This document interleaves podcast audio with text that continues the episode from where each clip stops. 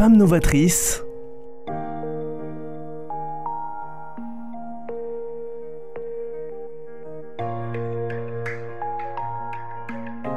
Femme novatrice avec Sophie Nanin. Bonjour et bienvenue à Femmes Novatrices pour écouter et partager avec vous les échos de leur challenge. Aujourd'hui, je suis ravie d'accueillir Sandrine Foller, artiste plasticienne, sculpteur et surtout depuis 2006, a créé son propre atelier qui propose des cours de dessin, de peinture, sculpture et magnifiquement placé à deux pas du Capitole. En tout cas, dans cette ambiance-là, aujourd'hui, nous allons découvrir tout le monde artistique très créatif et novateur. Bonjour Sandrine. Bonjour Sophie. Femme créative, vos formations en art-thérapie donnent quand même un enseignement très spécifique basé sur le lâcher-prise qui parle à beaucoup de personnes aujourd'hui et un travail sur notre créativité et depuis 2010, des workshops et séminaires. Je n'en dis pas plus, mais par rapport à ces éléments-là, est-ce que justement en tant que femme inspirante et très novatrice, parce que vous avez lancé tout cela à une époque où on était encore un peu, pas forcément dans ces schémas-là, donc est-ce que comment vous êtes venu dans cette direction et nous apporter autant de créativité? Alors, je me suis installée à Toulouse en 2005 et euh, je me posais la question euh, du lien et du sens entre le champ du soin et euh, le champ de la création. J'étais déjà sculpteur à l'époque à Paris, j'avais fait un joli parcours et, et cette réflexion m'a amené en fait à suivre une première formation à Arles en 2005 et ensuite j'ai continué m'étant installée à Toulouse, donc avec un DU en psychiatrie, psychothérapie médiatisée et créativité. Et c'est ainsi qu'est né l'atelier Sandrine Foller avec ce travail euh, sur, euh, comment dirais-je, le lâcher-prise. Mais pour le lâcher prise, il faut aussi être en confiance. Donc j'apporte non seulement les techniques, bien évidemment, comme beaucoup d'ateliers, mais il y a ce travail, en fait, euh, j'allais dire, souterrain, pour amener la personne à être dans cette confiance et dans cette légèreté aussi. D'accord, donc ça voudrait dire que toute génération peut s'y retrouver, parce que, que ce soit nous euh, ayant besoin de, la confiance, ça c'est certain. Maintenant, les jeunes, est-ce qu'il y a des cours spécifiques? Comment ça s'est réparti justement par rapport à dessin, sculpture et toute la partie peinture? Alors, je n'ai pas voulu, euh, euh, comment dirais-je, séparer, que ce soit les générations ou, les disciplines. Euh, chaque personne travaille sur son, sur son projet artistique, même si on est débutant. 90% de mes élèves sont des débutants. Il n'y a pas de séparation d'âge Il y avait au début, et ça fait quelques années que je me suis rendu compte que pour tisser du lien, euh, c'était important de remettre au cœur, en fait, les générations. Ce qui fait que là, par exemple, j'ai une jeune élève qui a 13 ans mhm. euh, et, la plus âgée, la personne la plus âgée, elle a 80 ans. Du coup, ça permet aussi de remettre aussi du sens dans l'intergénérationnel et dans le fait qu'on arrête de claquemurer comme ça les personnes en fonction de leur catégorie d'âge ou de sexe ou socio-professionnel ou autre, euh, ou de discipline artistique. Ça permet aussi d'ouvrir et moi, l'idée, c'est qu'on s'ouvre à quelque chose qui est en fait extrêmement euh, simple, basique, humain. Ah, chers auditeurs, alors là, je, vous lance tout de suite, euh, là, justement, la porte ouverte. Instagram, Sandrine Foller. Allez dessus, vous aurez effectivement le détail. Mais ça, je trouve ça très subtil et psychologiquement parlant de mélanger effectivement les, les, âges. Quoi. Oui. Donc, chacun trouve sa place. Et il y a une mixité au niveau de l'art, justement. Chacun peut échanger et s'influencer l'un l'autre, je sais pas. Euh, alors c'est le c'est le but. On peut s'influencer ou du moins s'imprégner. Peut-être que l'apprentissage, on peut l'entendre en deux mots, commence par cette sagesse en fait d'être euh, dans un rapport à l'autre et pas uniquement dans une écoute de soi, si tant est qu'il y ait une écoute, mais en tout cas quelque chose qui serait d'une concentration de je veux produire quelque chose de beau qu'est-ce que cela raconte Je veux produire. Qu'est-ce que ça raconte au-delà de d'apprendre des techniques Bien sûr qu'il y a quelque chose qui est très valorisant quand on arrive à sortir quelque chose de ses mains. Mhm. Euh, et certainement à une époque en fait où on a besoin de remettre du sens. Et le sens est dans le concret. C'est euh, le savoir-faire. De mhm. même que je fais un lien avec le savoir-vivre, peut-être pour arriver à un art de vivre. D'accord. Donc sur l'aspect de la confiance en soi, souvent, vous savez, il y a des comportements de comparaison. Est-ce que justement, via l'artistique, Vous arrivez à, mettre, un peu de recul par rapport à ça? Vous savez, oh, c'est mieux que moi, etc. Vous savez, on est énormément dans ce comparatif alors qu'on ne devrait pas y être. Est-ce que grâce justement à ce que vous avez mis en place, vous avez vu une, à votre, art une modification de comportement où les personnes justement prennent une meilleure place ou justement plus de, oui, de confiance, oui, sans me répéter. Mais... Je pense que la comparaison vient d'une projection. On projette sur l'autre ce que l'on croit en fait être euh, un effet miroir qui serait euh, peut-être déformant en fait par rapport à soi. Euh, là, en l'occurrence, il n'y a pas de comparaison à faire puisque chaque personne est accueillie pour ce qu'elle est, là où elle en est qu'on soit débutant ou pas. ce qui est important, c'est qu'est-ce qu'on a envie de donner. Euh, on nourrit son art, et je suis moi-même artiste plasticienne, on nourrit son art comme on nourrit euh, sa matière et son rapport à l'autre. Et au niveau de Toulouse, pourquoi Toulouse? Parce que vous m'avez dit, vous avez fait donc votre école à Arles. Euh, donc, Toulouse, c'est vrai que le côté culturel, bon ça, il y a quand même une force importante. Artistique, pas forcément reconnue quand même. Au niveau des Pourquoi Toulouse Pourquoi Toulouse? Alors j'étais à Paris, j'ai vécu 16 ans à Paris, et euh, pourquoi Toulouse? Peut-être par les voies du destin, euh, les voies du hasard qui n'en sont pas. Euh, le maître de sculpture de mon maître de sculpture, mon maître de sculpture s'appelait Jacques Gestalder, il était issu d'une longue transmission, notamment de ce qu'on appelle la sculpture, l'école de la sculpture figurative indépendante, initiée par Rodin, Bourdelle et Mayol. Et euh, son maître de sculpture, sur une des, voies en fait, c'est Robert Vléric, qui a fait l'école des beaux-arts de Toulouse. Il est possible que je sois revenu finalement sur le lieu d'origine pour continuer cette transmission qui remonte jusqu'au XIIIe siècle, nous concernant. Vous avez une belle histoire, vous transmettez une belle histoire artistique. Félicitations, Sandrine Foller, vous me surprenez énormément.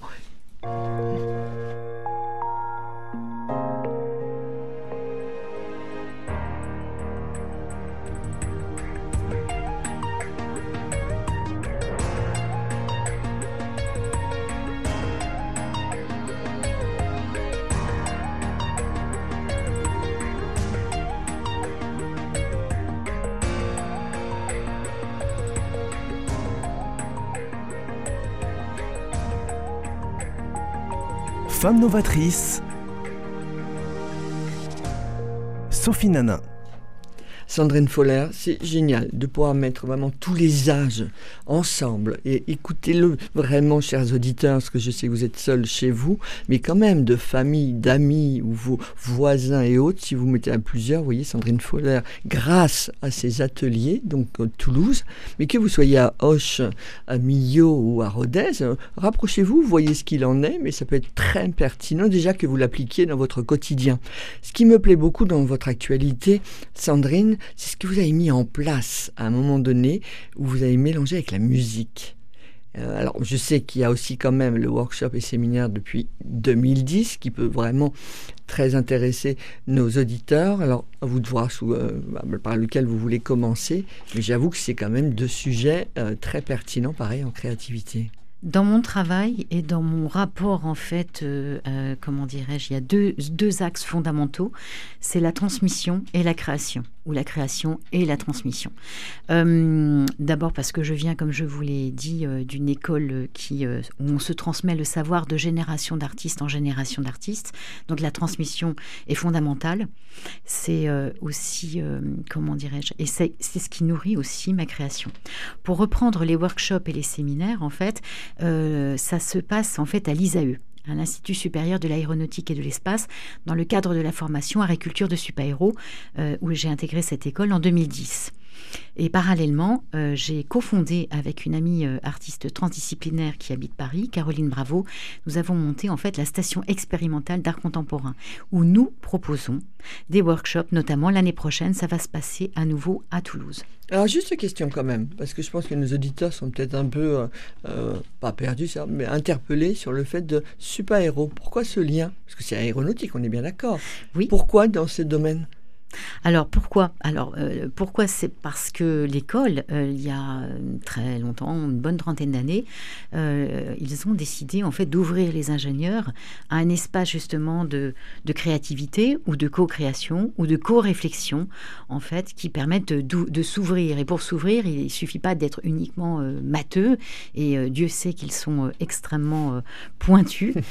Moi qui suis si nulle en mathématiques. Pareil. mais, euh, mais par contre, euh, il y, a eu, y a eu une initiative vraiment heureuse de les ouvrir au champ du théâtre, de la musique, euh, de la danse, des arts plastiques, de la littérature, de la poésie. en gros, c'est insuffler aussi, un, insuffler le souffle. Et le souffle de la créativité, ça passe aussi par la curiosité, nourrir sa curiosité. Et cet état d'esprit, ça veut dire dans les workshops que vous avez créés en 2010, vous les continuez justement dans cette ligne conductrice? Alors, les workshops, c'est quand j'ai intégré en fait euh, Super Héros. Mhm. Mais ils existaient déjà. Il y avait une professeure en fait d'art plastique qui était partie à la retraite et j'ai pris en fait la suite. Euh, Vous avez cassé les codes hein, quand même hein, en arrivant. J'ai apporté quelque chose de différent, c'est-à-dire que pour moi c'est décloisonner, décloisonner au niveau des générations, décloisonner aussi au niveau des disciplines me concernant, qui est le dessin, la peinture et la sculpture, et d'amener quelque chose qui amène en fait à s'inscrire dans un processus créatif. C'est le processus d'une créativité joyeuse.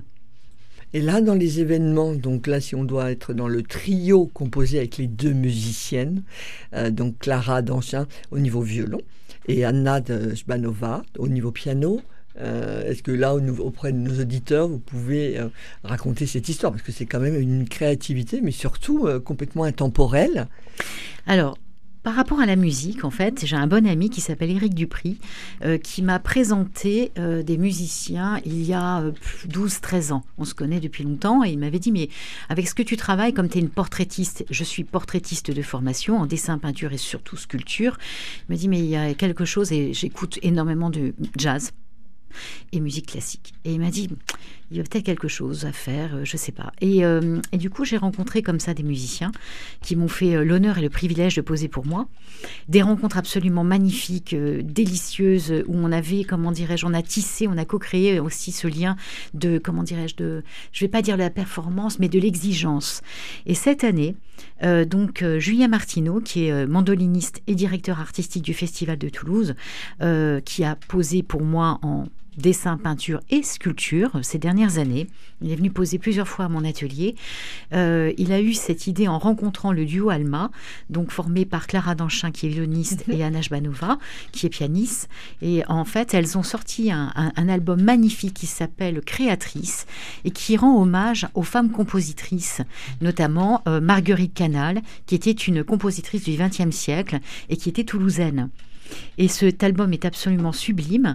Euh, donc euh, chez Clarteux, il est, sorti chez Clarteux. Et en fait, euh, donc Julien a fait le lien en disant mais créatrice. Ah mais je connais une artiste plasticienne et elle travaille déjà en fait en performance en dessin, ce que je fais depuis quelques années. Je dessine euh, lors du temps du concert. Euh, et, c'est ainsi que nous nous sommes rencontrés. Et ça a été une rencontre déterminante puisque nous continuons, nous allons continuer l'aventure en proposant en fait notre trio en France, en Belgique, en Suisse et, aussi à Montréal. Et là, il y a des rendez-vous qui sont prévus. Alors, je ne sais pas pour mettre des, dates, parce que c'est vrai que, euh, chers auditeurs, vous le savez, c'est maintenant sur les différentes plateformes en podcast que vous allez pouvoir retrouver les, événements. Mais est-ce qu'il y a 2024 quand même des je sais pas, des dates particulières ou des mois particuliers peut-être euh, qui peuvent déjà noter euh, Avec nos trios, pour l'instant, c'est prématuré puisque nous sommes en train de nous sommes en train d'œuvrer en ce sens. Euh, elle, Duo Alma va avoir en fait un concert donc vendredi demain. Alors, vendredi, qu'on soit dans le. Là, donc demain, donc aujourd'hui, nous sommes le 16 novembre, donc 17 Exactement, vendredi 17 à 19h30, et ça va se passer à l'atelier des pianos parisois à Ramonville. Euh, nous avons aussi une vidéo qui est donc visible sur euh, nos plateformes, donc ce soit, que ce soit Facebook ou Instagram. Et, euh, je vais avoir une actualité pour ma part avec donc, donc ma compagne de création qui s'appelle Caroline Bravo. là, ça va se passer l'année prochaine et ça sera le, donc le 6 février donc euh, en région parisienne, dans un centre culturel, le centre culturel donc euh, à Gentilly. Parfait. Maintenant, au niveau des, euh, de la nouvelle génération, au niveau artistique, est-ce que euh, sur euh, justement Toulouse, vous avez pu voir des, jeunes où ça prend une direction par rapport à ce que vous proposez, des jeunes qui se lancent parce que ça se cherche pas mal actuellement? Est-ce que là, il y en a qui se lancent sur le côté un peu contemporain, qui se rapprochent de vous par rapport à des spectacles qui pourraient se mettre en, place ou des actions à mener ensemble? Euh, je sais pas, est-ce qu'il y a Alors, des en art présentations euh, Pardonnez-moi, je me suis trompée, c'est le Centre d'art contemporain de Gentilly. Je me suis euh, un peu emmêlé les pinceaux. pas de souci. Euh, alors, au niveau de, de, de, des arts de la performance, moi j'ai commencé à travailler la performance, en fait, euh, c'est assez récent. C'était lors du premier confinement. Et j'ai intégré le LAP, le Laboratoire des arts de la performance, qui est en région parisienne. Et j'ai commencé à investir, en fait, le champ de la performance parce que ça fait quand même quelques années que je monte des projets. Notamment, j'ai été la première artiste plasticienne, à travailler sur une série qui s'appelait la série des gens. C'était en 2009-2010 et 288 personnes étaient venues poser à mon atelier et c'était sur le thème des réseaux sociaux. Et euh, j'avais une réflexion sur, euh, c'était euh, de l'objet au sujet, donc de l'ordinateur à la personne Mhm. et, euh, et du virtuel au réel, c'est-à-dire de ce qui est euh, une image, etc. euh, donc dématérialisé à cette matérialité du réel qui est la rencontre avec une personne. Et à l'époque, je me posais beaucoup cette question en fait des réseaux sociaux et, euh, et j'y ai mis du sens en fait en invitant des personnes à venir poser pour moi et en distillant des petites annonces sur des réseaux sociaux en invitant toute personne intéressée de venir, de me contacter, de venir poser à mon atelier. Et ça avait donné lieu à l'époque à une exposition euh, qui avait eu dans le cadre, euh, qui avait eu lieu dans le cadre de la novella euh, Mmh. au centre des palais des, au centre des congrès, Pierre Baudis. Et, et j'ai monté des projets aussi, notamment de co-création, notamment avec Hélène Dufaux qui est écrivaine. Euh, un autre projet qui était sur le thème du célibat. Euh, et là, c'était avec euh, Ervan Moret-Montubert, euh, donc qui était intervenu en tant que sociologue. Et donc, j'ai toujours aimé en fait mélanger les disciplines. L'idée, je pense que décloisonner, c'est absolument fondamental. C'est d'amener des personnes de- de- et de milieux différents à, évent- à échanger et éventuellement co-créer quelque chose. Une, idée nouvelle ne vient pas toute seule de soi, elle Mhm. vient aussi par, euh, par cette perméabilité et ces euh, imprégnations qu'il y a entre les gens. Et au niveau des lycées, vous intervenez, alors sans être prof, hein, mais par rapport à justement des thématiques comme ça, vous pourriez proposer des ateliers, des animations, il y a des rapprochements qui se font? Alors, ça arrive quand on fait appel à moi, très honnêtement, euh, entre mon métier euh, dans le, qui est dans la création, créer les œuvres, et puis monter des projets, notamment ce magnifique projet avec Dualma, et puis enseigner à Supaéro et enseigner à mon, à, mon atelier, ça fait des... Ça déjà- fait un planning chargé. mais c'est pour savoir justement sur. Parce que, bon, très bien Toulouse, mais on sait très bien que sur Radio Présence, c'est c'est huit départements qui nous écoutent. Donc c'est de savoir si. Bon, voilà, c'est ceux qui sont, je parlais de Rodez tout à l'heure, euh, mais que ce soit Hoche ou Montauban, qui est aussi une ville très active, se rapproche de vous, il y a des actions à mener, vous pourriez être à l'écoute s'il y a un lien avec. euh, c'est pour ça que je vous posais la question euh, sur un projet qui vous intéresse et qui peut être pertinent bien évidemment pour les jeunes, mais est-ce que vous le feriez? Parce que là, ça vous auriez énormément à, à leur apporter, justement. Ça, je, je- je l'entends. Là, après, c'est la question du temps. Euh, c'est vrai Bien que j'essaie de trouver un juste équilibre entre mon métier euh, de créatrice et artistique. Et, euh, et c'est vrai que j'ai besoin de moi aussi de me nourrir, notamment dans, le, dans, dans ma création. Mm. Là, pour l'instant, mon énergie, elle est surtout concentrée sur mes nouveaux projets, notamment artistiques, Mhm. avec du Walma et notamment avec le Hey Mummy Project, qui est donc sur, sur comment dirais-je, je suis où je partage le commissariat d'exposition avec euh, Caroline Bravo. Et là, en fait, nous travaillons sur la, rendre la visibilité à ces femmes artistes qui sont souvent peu connues, voire inconnues, voire euh, totalement Qui méconnues. sont françaises, qui sont de toute Oui. culture, qui Oui. sont. euh, Nous avons deux opus, un qui a eu lieu, euh, donc le premier c'était en 2021, le deuxième en 2022 à la Galerie 59 rue de Rivoli à Paris. Mhm. Et nous avions des artistes qui viennent d'Italie, Angleterre, France, je crois que c'est à peu près tout. Et pour être au courant de cela, il y a des dossiers de candidature, euh, c'est sur votre site web On peut me contacter via Instagram, bien évidemment. Euh, le projet MMI, nous sommes là, nous avons donc, nous sommes en cours de réflexion pour proposer donc un prochain projet d'exposition. voilà, et c'est peut-être effectivement en France et ailleurs, bien évidemment. D'accord, donc ça veut dire que par rapport à ce que vous proposez, vous parliez d'Italie là tout à l'heure, ça veut dire que sur le, vous êtes sollicité, si on prend le côté européen, sollicité, vous êtes déjà interpellé, reconnu, ou ça y est, ça, sur ça prend forme sur, Ah oui, non seulement ça prend forme, oui, oui, puisque là nous avons aussi, euh, nous, nous, travaillons le transdisciplinaire, le transdisciplinaire avec Caroline, et de là nous avons notamment sur ces deux opus monté des projets en partenariat notamment avec la maison d'édition Anamosa, où ils ont une magnifique revue qui s'appelle la revue Sensibilité. Mhm. Hervé Mazurel, qui est un historien des sensibilités, était intervenu lors de la première, euh, lors du premier opus, ainsi que le docteur Jennifer Kerner, qui est euh, thanato-archéologue et qui avait sorti un livre euh, à l'époque, il y a deux ans, qui s'appelle Lady Sapiens. nous avons eu des partenariats magnifiques avec la maison d'édition Grasset, le magazine Cosette. Euh, la mmh. maison d'édition, euh, voilà, voilà. Nous avons, nous ah oui, là c'est du décalé complet, mais qui est parlant justement. Et là, vous, vous êtes vraiment sur, on pourrait dire un marché niche, c'est peut-être pas la bonne expression avec le monde artistique, mais quelque part de toucher justement les personnes qui voient à 180 degrés.